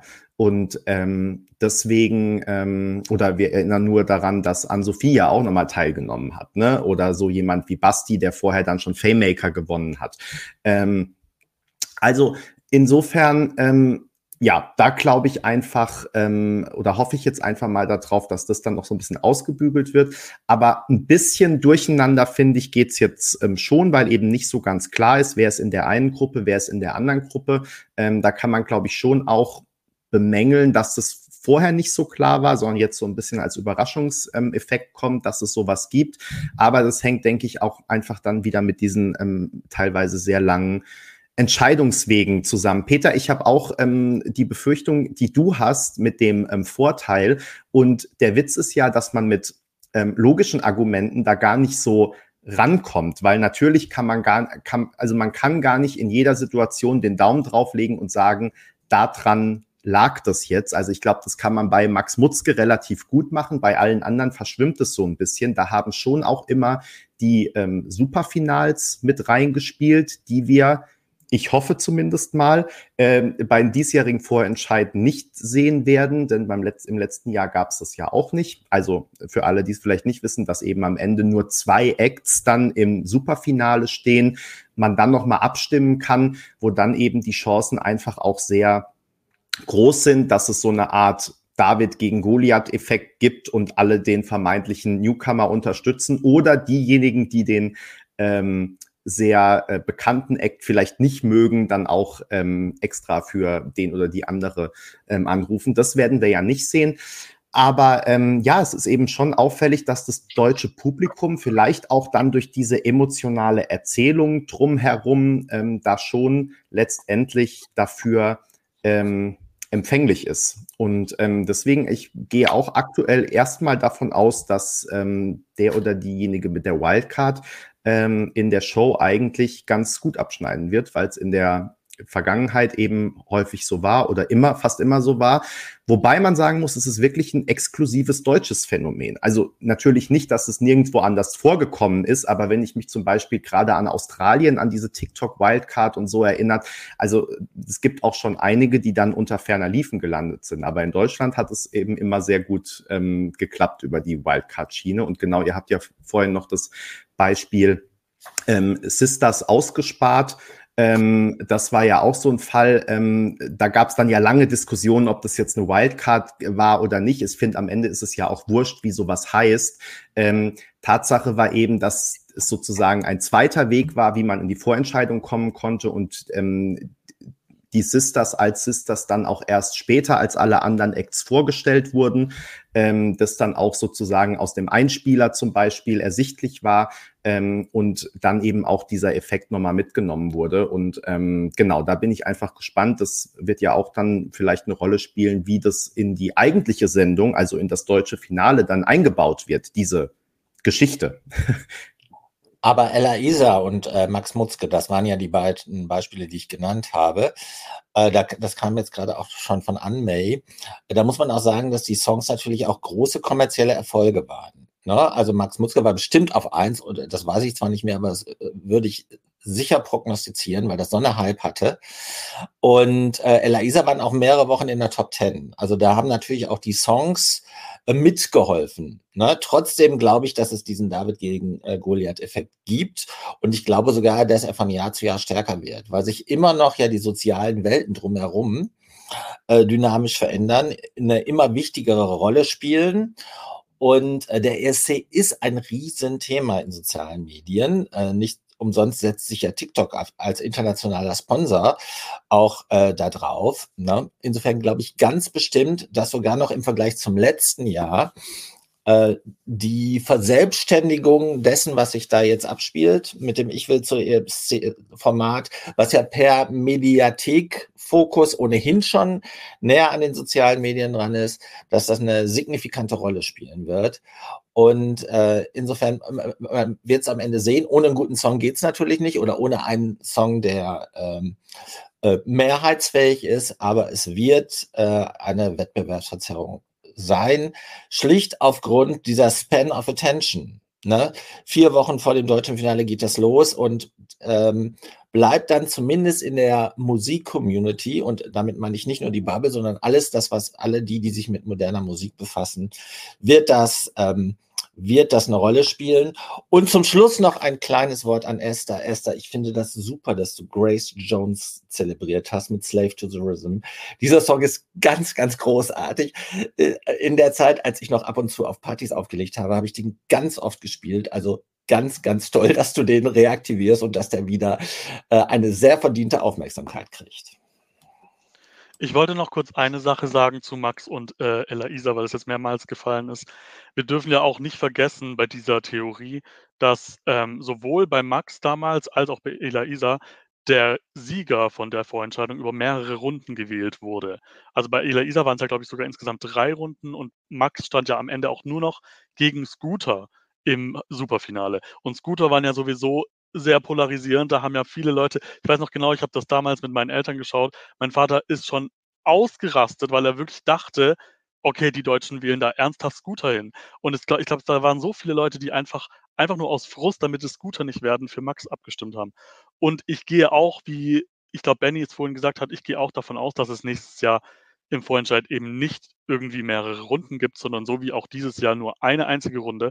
Und äh, wenn ich mich richtig erinnere, wo wären Elaisa auch nicht die Sieger gewesen, glaube ich, wenn es damals nur eine Runde gegeben hätte. Also die haben sich ja eh erst im Laufe der Sendung dann zur Gewinnerband kristallisiert. Ich glaube, in der allerersten Runde hatte nämlich sogar Unheilig noch die Nase vorn.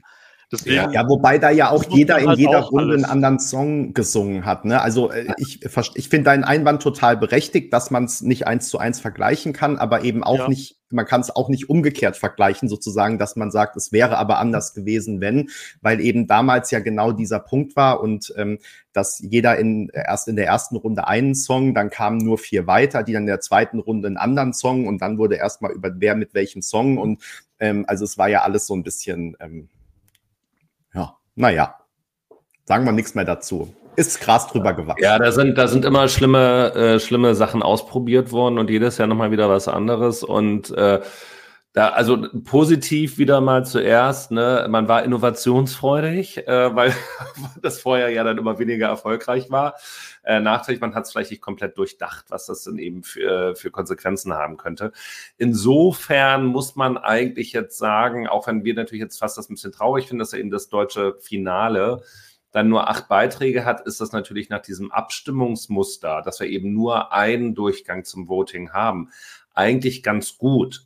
Denn wenn man zu viele Lieder hat, äh, dann verteilt sich das. Und das sieht man, finde ich, bei Melodiefestivalen halt auch. Dann hat man so vier, fünf, sechs Lieder, die alle so gleich viel haben. Oder auch so ein bisschen jetzt wie beim Junior ESC. Die, die sind dann unter ferner Liefen. Die haben dann so diesen einen Prozentpunkt der Stimmen. Ja. Gleichzeitig schafft es aber keiner, sich so richtig vorne abzusetzen. Also äh, beim, bei dem Melodiefestival in den letzten Jahren, also gerade beim Televoting war das in den letzten Jahren eher immer so, dass äh, der, derjenige maximal irgendwie 18 Prozent der Stimmen gekriegt hat, was jetzt kein Wunder ist, wenn zwölf zur Auswahl stehen. Ne? Und ähm, da, da kannst du natürlich nicht so, das, das, das spreizt nicht so sehr das Ergebnis, weil du eben nicht ein oder zwei hast, die wirklich deutlich stärker sind als viele andere, sondern das, das pendelt sich dann wahrscheinlich aus. Und insofern was das betrifft, äh, für dieses jetzige Abstimmungsverhältnis, ähm, ist das wahrscheinlich schon sogar ganz gut, dann nur mit acht zu arbeiten.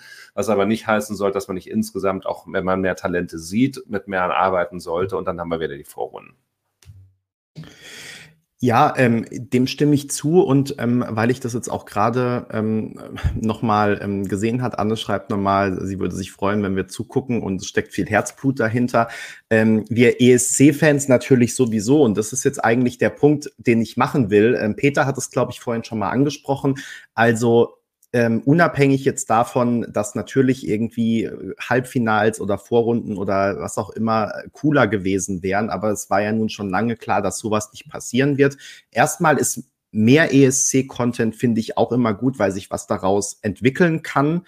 Ähm, ich ähm, bin jetzt sehr gespannt, wie die Shows ähm, aussehen. Ich habe aber noch, ähm, und die Frage ist natürlich auch, das hattest auch, glaube ich, du gesagt vorhin, Peter, nochmal so, dass ich da so ein, genau mehr ist mehr, ähm, dass ich da so ein Hype entwickeln kann. Das sehe ich jetzt irgendwie gerade noch nicht so richtig. Ähm, ich weiß auch, ich finde auch, das hat letztes Jahr mit dem TikTok-Voting, also ähm, Icke hat es natürlich geschafft, dann seine Fans zu mobilisieren, aber das jetzt wirklich, also ich sehe noch nicht, dass durch Ich will zum ESC plötzlich ganz neue Zuschauerschichten für den ähm, Vorentscheid gewonnen werden oder jetzt die Quote nochmal eine Million nach oben geht oder ähnliches.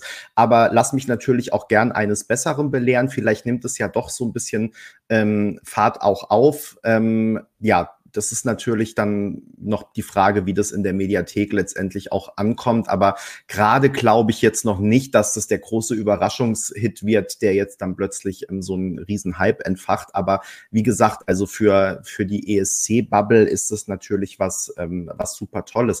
Duspa, ich will dir gleich noch eine Frage mitgeben, wenn du dich, wenn du dazu jetzt was sagst, ähm, weil ich habe mich ja gefragt und bin gespannt, ob ihr da eine Antwort darauf habt.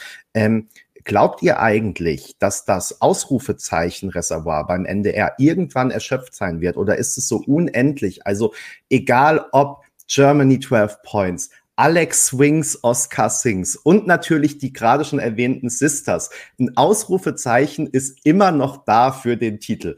Ähm, das ist, ja, da bin ich schon irgendwie begeistert und überrascht und ähm, ja, bin mal, Duspa, was denkst du? Wird uns das Ausrufezeichen also, es ist ein Statement natürlich es ist, es ist ein Statement, das ist mehr als nur ich will zum ESC, sondern ich will zum ESC. Man hätte auch das will in groß schreiben können, aber wohl, es ist ja auch schon alles groß geschrieben, glaube ich, wenn man es richtig gesehen hat. Also ich finde, also äh, natürlich nur Ray Garvey nicht. Alle anderen wollen zum ESC, aber Ray. Richtig, die, der will ja zum Free ESC. Und äh, also insofern, da sind jetzt die Möglichkeiten äh, der der Herausarbeitung äh, oder der der nicht der Syntax, sondern ihr wisst schon der, des Satzbaus, des Satz, Satzzeichen, wie auch immer, ist ausgeschöpft. Ähm, ich wollte kurz noch ein bisschen die, die Hoffnung auf die Strahlkraft der ARD, ZDF Mediathek ähm, zerstreuen. Ja, also nein. Also in der Mediathek wird dieses Verfahren sicherlich nicht groß stattfinden. Und du bist ja eigentlich das beste Beispiel dafür, Benny. Du warst ja ähm, verdientermaßen im Urlaub in südlichen Gefilden, äh, als der Kinder-ESC lief und hast dann ja auch voll Begeisterung geschickt. Das ist ja, also hier auf, äh, auf dem ersten spanischen Fernsehen, da machen sie jetzt schon Werbung für den Junior ESC, die, die stimmen da alle ab und die voten dafür. Und äh, de facto ist das ja auch so in, in, in, mehreren Ländern und Spanien gehört auf jeden Fall mit dazu, dass sie eben so das nächste große Event dauerhaft immer mit auf dem Screen mit einblenden. Das würde bedeuten, man könnte zum Beispiel, wenn man sowas hat, so eine Perle, äh, dann auch in der Mediathek, die natürlich da groß machen. Das Problem ist, äh, wenn du wieder die ARD hast mit, sind es noch neun Sendeanstalten oder immer noch elf, ich komme mal noch durcheinander. Wenn die halt alle ihren Content in diese Mediathek stopfen, dann haben die natürlich alle einen Anspruch und Interesse, dass ihre Sachen ganz vorne stehen. Und das, wir können uns den Spaß machen, sobald die Folgen verfügbar sind, mal gucken, wer es zuerst gefunden hat und wer es mal irgendwann so im Headliner sieht oder sowas. Also wie man es bei Netflix erleben würde, wo das natürlich dann promotet heute in der Top 10 oder wie auch immer meine Wette, aber ich lasse mich gerne eines Besseren überzeugen. Ich verwette eine nicht vorhandene ESC-Tasse darauf ist, dass das nicht stattfinden wird. Ich würde eher sagen, dass dieses Ich will zum ESC eine wirkliche, und da müssen wir so gesehen Alex und ähm, Stefan vielleicht sogar auch äh, Herrn Gerling dankbar sein. Äh, das ist eine Bubble-Befriedigung, wenn man so möchte. Das ist eine, was, was uns da wieder also im positiven Sinne hingeworfen wird. Hey, wir haben Verständnis dafür, wir möchten auch mit den Künstlern arbeiten aber erwartet nicht, dass das hier ein dickes Ding wird. Und auch die Strahlkraft von Eurovision.de, das ist schön, sie sind jetzt ja auch erwacht und posten da ja auch regelmäßig. Vielleicht können sie da ja noch ein paar Leute aktivieren, aber am Ende, das hatte vorhin auch schon einer gesagt, die, die da abstimmen, das ist die Hardcore-Bubble, die dann da auch ins Voting gehen wird an dem 8.2. Aber vielleicht sage ich, Peter Rick, habt ihr noch andere Meinung, ob es den Hype geben kann? Also zum Ausrufezeichen Äh, ich finde ein Ausrufezeichen immer ein Zeichen von Unsicherheit, ehrlich gesagt. Ich bin mir nicht so sicher, ob das, was ich äh, da zu Besten gebe, auch wirklich so ist. Und äh, um dem nochmal Nachdruck zu verleihen, mache ich mal sicherheitshalber ein Ausrufezeichen. Ne? Aber that's just me. Ne?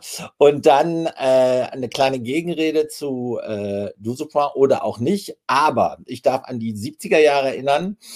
Ähm, in den 70er Jahren waren ja teilweise dann im äh, Vorentscheid Songs, die äh, nicht gewählt wurden oder nicht zum Sieger gewählt wurden, aber dann riesige Hits wurden. Ne? Also Marianne Rosenberg gehört ja dazu, also viel zitiert, Jürgen Markus und so weiter. Da wurden dann Nummer 1 Hits geboren im VE. Und vielleicht ist das ja dies Jahr äh, sogar so, dass die, die dann im Finale sind am 8. sind es, wenn sie es denn mit eigenen Songs sind, das weiß ich jetzt gar nicht, müsstet ihr mich noch ergänzen. Ähm, dass dann diese Hits, die da gar nicht gewinnen, plötzlich zu großen äh, Charterfolgen mutieren. You'll never know. Esther, wir verabschieden dich schon mal. Ähm, äh, cool, dass du da warst und ähm, bis ganz bald. Wir werden deinen Weg ja verfolgen und ähm, freuen uns schon sehr. Ähm, ich glaube, ich habe meine Liste zu dem Thema zumindest abgearbeitet. Habt ihr noch einen Aspekt, über den wir unbedingt sprechen sollten im Hinblick auf, ich will zum ESC? Und den wir bislang noch nicht angesprochen haben. Ich will vielleicht noch einen ähm, im Hinblick auf Duspra, jetzt spiele ich dir den Ball nochmal zu, das Show-Element, ähm, weil ähm, ich war ja überrascht und gerade wenn wir jetzt erfahren haben, dass von A bis Z alles schon im Kasten ist, außer das Finale natürlich, das dann live sein wird, dass das Finale am 8. Februar ist. Das meist, macht natürlich Sinn, im Hinblick auf den Audience Flow, ne, also das so nah wie möglich an die Vorentscheidung zu legen. Aber wenn ich mich jetzt erinnere, wie diese Vorentscheidungswoche immer ist, und wir haben das ja dieses Jahr miterlebt, also so im Sinne von, gerade wurde schon der berühmte Felsen angesprochen, wir wissen nicht, kann man da drauf stehen oder nicht oder wie auch immer. Wenn jetzt von den Vieren erst feststeht, wer, also acht Tage vorher erst feststeht, wer dann wirklich in der Live-Show ist, die müssten ja alle eine entsprechende Show vorbereiten. Das kann ich mir nicht vorstellen, weil dann bräuchte man ja Bühnenelemente und so weiter und so fort, müsste die alle besorgen, kaufen, äh, dafür, dass drei davon gar nicht zum Einsatz kommen. Weiß ich nicht. Ähm, oder ansonsten ist halt die Show, äh, die Zeitspanne bis zur Live-Show in dieser Vorentscheidungsshow, in der ja das ganze Team, äh, in dieser Vorentscheidungswoche, in der das ganze Team was anderes zu tun hat, ja wirklich super kurz, oder? Für eine Vorbereitung, für einen Live-Auftritt?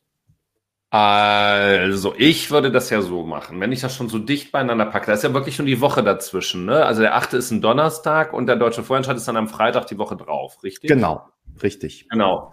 Na, da würde man ja schon prinzipiell äh, gucken, dass man dasselbe Studio dann nimmt, auch wenn man das natürlich wahrscheinlich lieber, also tagesweise war das natürlich Geld kosten, aber auch der, wenn sie es, also die machen es ja auch in Berlin, keine Ahnung. Aber im Zweifel würde man ja gucken, dass man so Energien nutzt, aber klar, dann kann eine Woche auch schon wieder zu langsam, I don't know. Ähm, ich, das, die Sendung wird ja auch im NDR-Fernsehen übertragen. Und ich finde, man kann sich schon, also auch so ein Felsen kann jetzt nicht die Welt kosten, ja. Also, ähm, um den da auf die Bühne zu machen, da sind die Sicherheitsapparate, kosten da ein bisschen Geld. Also, äh, ich glaube eher, dass die Personalkosten da nochmal äh, drumherum nochmal das größere Thema sind.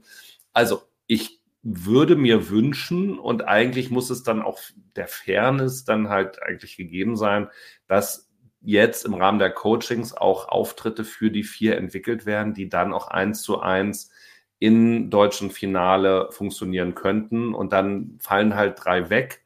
Das ist immerhin noch aber 25 Prozent oder einer oder eine kommt dann aber trotzdem mit dem Auftritt durch. Und jetzt müssen wir mal sagen, ähm, also auch für Frau Russo, Russo, hieß sie Russo, Anissa, ähm, der, der, der Blumen oder der, der, also ja, das Piano dahin zu kriegen, aber ansonsten fährst du nochmal schnell irgendwie zum Baumarkt und holst dir dann noch ein paar Pflanzen, die du mit hinstellen kannst. Also ich fand jetzt keine von diesen Performances in irgendeiner Form auf dem Niveau von Popular, wo Glasscherben zerschlagen werden, wo du halt wirklich dir nochmal so Theater und, und Sachen machen musst, sondern es war ja alles noch gehobenes, Benny, du kennst dich da besser aus, aber es wird auch besser, gehobenes Musical Provinztheater-Niveau, was da, äh, wie die da umgesetzt worden sind, oder? Habe ich da was vielleicht vergesse ich was, ich blende was auf. Ich wollte auf das Thema auf jeden Fall sowieso nochmal zu sprechen kommen, weil ich mir nämlich letzte Woche, ja, letzte Woche, heute ist das Finale von The Voice, letzte Woche war das Halbfinale und das habe ich mir mal angeguckt und da waren das, glaube ich, noch 13 Acts oder so.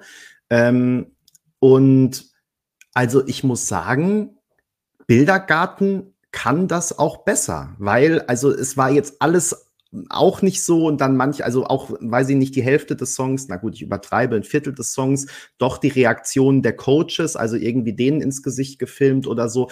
Aber was da mit Bühnenelementen auf die Bühne gebracht wurden und es gab Tänzer und so weiter ähm, für eine Cast, für ein Halbfinale Castingshow, war das eigentlich schon richtig gut. Und da habe ich mich dann wieder, und auch von der Regieleistung übrigens besser.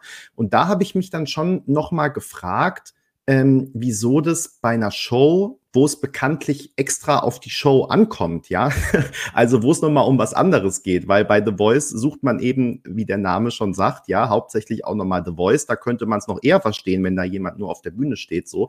Ähm, warum das bei der Vorentscheidung ähm, weniger gut klappt. Und ähm, da hoffe ich aber auch, das war ja damals mein Plädoyer, warum ich auch gesagt habe, oh, immer dieses Rufen nach, äh, ein anderer Sender soll das machen und jetzt wieder andere Produktionsfirma und dies und das. Eigentlich hoffe ich, dass es so eine Art ähm, Lerneffekt gibt im Vergleich zur letzten Show. Und wir haben das ja auch ähm, als ähm, im Nachgang wir hier nochmal drüber gesprochen haben, ähm, ja auch dann mit Stefan und Alex, ähm, hatten wir das ja auch schon nochmal gesagt, dass zum Beispiel, also ne, ich erinnere mich irgendwie an ähm, Lonely Spring, die da total abgerockt haben und dann wurde das sitzende Publikum eingeblendet und diese Schaufensterpuppen hat man noch als Schaufensterpuppen erkannt und so.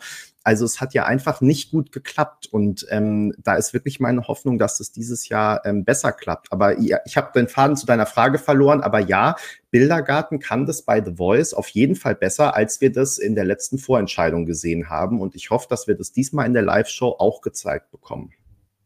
Aber das kann ja eigentlich nur am Budget liegen, dass das irgendwie unterschiedlich aussieht bei The Voice of Germany, weil es wahrscheinlich auch insgesamt mehr Quoten einbringt oder so, keine Ahnung. Also es muss da echt irgendeinen Grund geben, sehe ich auch so, weil eigentlich ist das Potenzial da und jetzt mal wieder das Klischee, aber wenn man Helene Fischer Shows sieht, das sieht, das ist wirklich internationales Level, was die auf die Bühne bringt.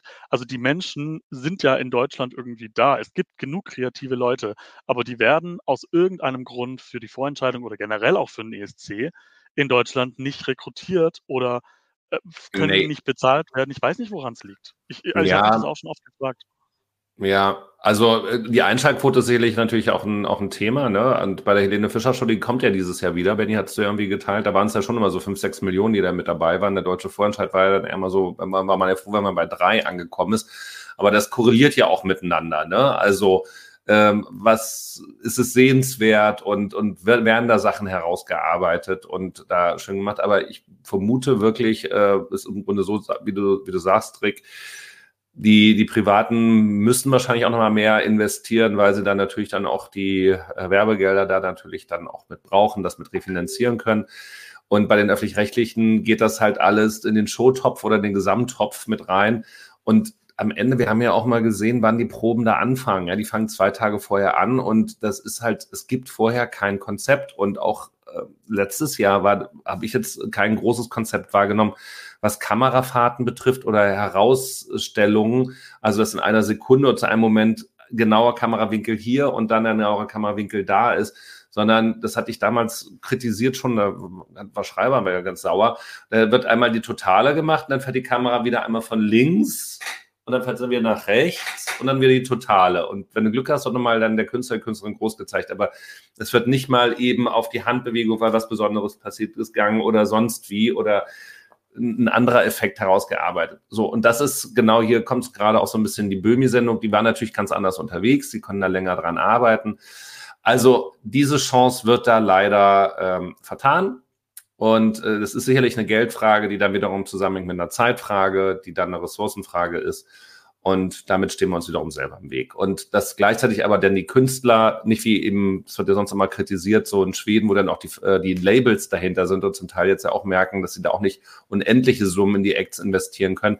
Aber die wissen halt, dass die allermeisten dieser Lieder, die daran teilnehmen am Melodiefestivalen, dass die dann ja auch übers Jahr Geld generieren, dass da Auftritte dann danach folgen und dann äh, den Labels ja auch wieder Geld bringen. Und insofern ist man da eher bereiter, da auch von Labelseite stärker zu investieren, was bei uns ja dann noch nicht der Fall ist, sondern das muss vom Sender herkommen. Peter, du wolltest, glaube ich, was sagen. Ne? Ich wollte nur kurz mit reingeben. Vielleicht liegt es aber auch einfach an uns, denn bekanntlichermaßen, bekannterweise ähm, wurde ja ähm, die Regie von unser Lied für Liverpool auch für den Deutschen Fernsehpreis nominiert von einer äh, sehr wissen äh, kompetenten äh, Jury und insofern ähm, vielleicht sind einfach wir diejenigen, die ähm, das falsch sehen. Könnte auch sein. Peter, wolltest du was sagen oder warst du sowieso schon entstummt? Naja, das deutsche Feuilleton hat es ja in größeren Teilen so wie wir gesehen. Und die werden ja nicht, äh, jedenfalls nicht alle bei uns abgeschrieben haben. Aber ich wollte es eigentlich positiv formulieren. Ähm, es ist ja nun das gleiche Team am Start wie letztes Jahr und äh, ich denke, dass da auch starke Learnings gibt. Und äh, da ist Room for Improvement, aber das wird auch realisiert werden. Also ich bin da eigentlich ganz äh, zuversichtlich, dass es besser wird, weil Rick hat es ja gerade schon gesagt, also die Talente sind ja da, ne? mit denen man auch in Deutschland international, internationales Niveau äh, hinkriegen kann. Ja, und wir, jetzt sind wir natürlich vor allem auch gespannt, wer dann im vermutlich voraussichtlich äh, Januar auch angekündigt wird als äh, schon gesetzte Acts für das Finale. Darüber werden wir natürlich auch noch viel spekulieren, reden und berichten. Wir biegen jetzt so langsam ein in die Schlussrunde, denn erstens hat Peter ein schönes Schlusswort gemacht. Äh, teilweise, äh, außerdem haben wir teilweise noch Anschlusstermine. Ähm, Rick muss außerdem jetzt langsam mal hier mit Estland in die Pushen kommen und hat noch was, hat noch Arbeitsaufträge von mir. Also insofern, ähm, genau, kommen wir langsam, aber sicher ähm, zum Ende. Es war ähm, eine sehr schöne Runde mit euch. Wir könnten natürlich noch ganz, ganz viel ähm, besprechen. Aktuell läuft ja die Abstimmung, Abstimmung für die äh, tschechische Vorentscheidung. Wir haben unseren ESC Compact Second Chance Contest 2023 abgeschlossen. Bald startet schon die Suche nach dem besten schwedischen ESC-Beitrag aller Zeiten. Ähm, was können wir noch? Also es gibt so viel zu berichten und so viel passiert aktuell. Ähm, das können wir gar nicht äh, alles äh, streifen und ähm, hier besprechen. 37 Länder nehmen teil am ESC, mindestens, wenn nicht sogar 38, falls Rumänien doch noch die Kurve kriegt. Ähm, aber wir werden das natürlich über die nächsten ähm, Wochen machen, werden dann auch ähm, spätestens im äh, Januar wieder mit unseren ähm, relativ regelmäßigen ESC Kompakt Lives starten, weil es dann ja wirklich jede Woche wieder was ähm, Neues gibt. Äh, vielen Dank, Debbie, für die Unterstützung und ähm, ganz vielen Dank auch euch dreien wieder, dass ihr mit dabei wart und wir so schön hier diskutiert haben. Ähm, wir danken auch Katjes für die Unterstützung dieses Livestreams und ähm, ansonsten wünschen wir euch einen schönen Abend. Ähm, schaut regelmäßig auf ESC Kompakt. Ähm, lasst gerne noch ein Like für dieses Video da. Ähm, und wir sehen uns dann beim nächsten Mal wieder. Macht's gut, alle zusammen. Und ja, stimmt, natürlich auch noch Danke an Anne, Sven und Esther, dass ihr drei dabei wart und uns auch ein paar Infos gegeben habt, mitkommentiert habt. Wir freuen uns jetzt, euren Weg bei Ich will zum ESC nachzuvollziehen. Bis dahin, macht's gut. Ciao, ciao.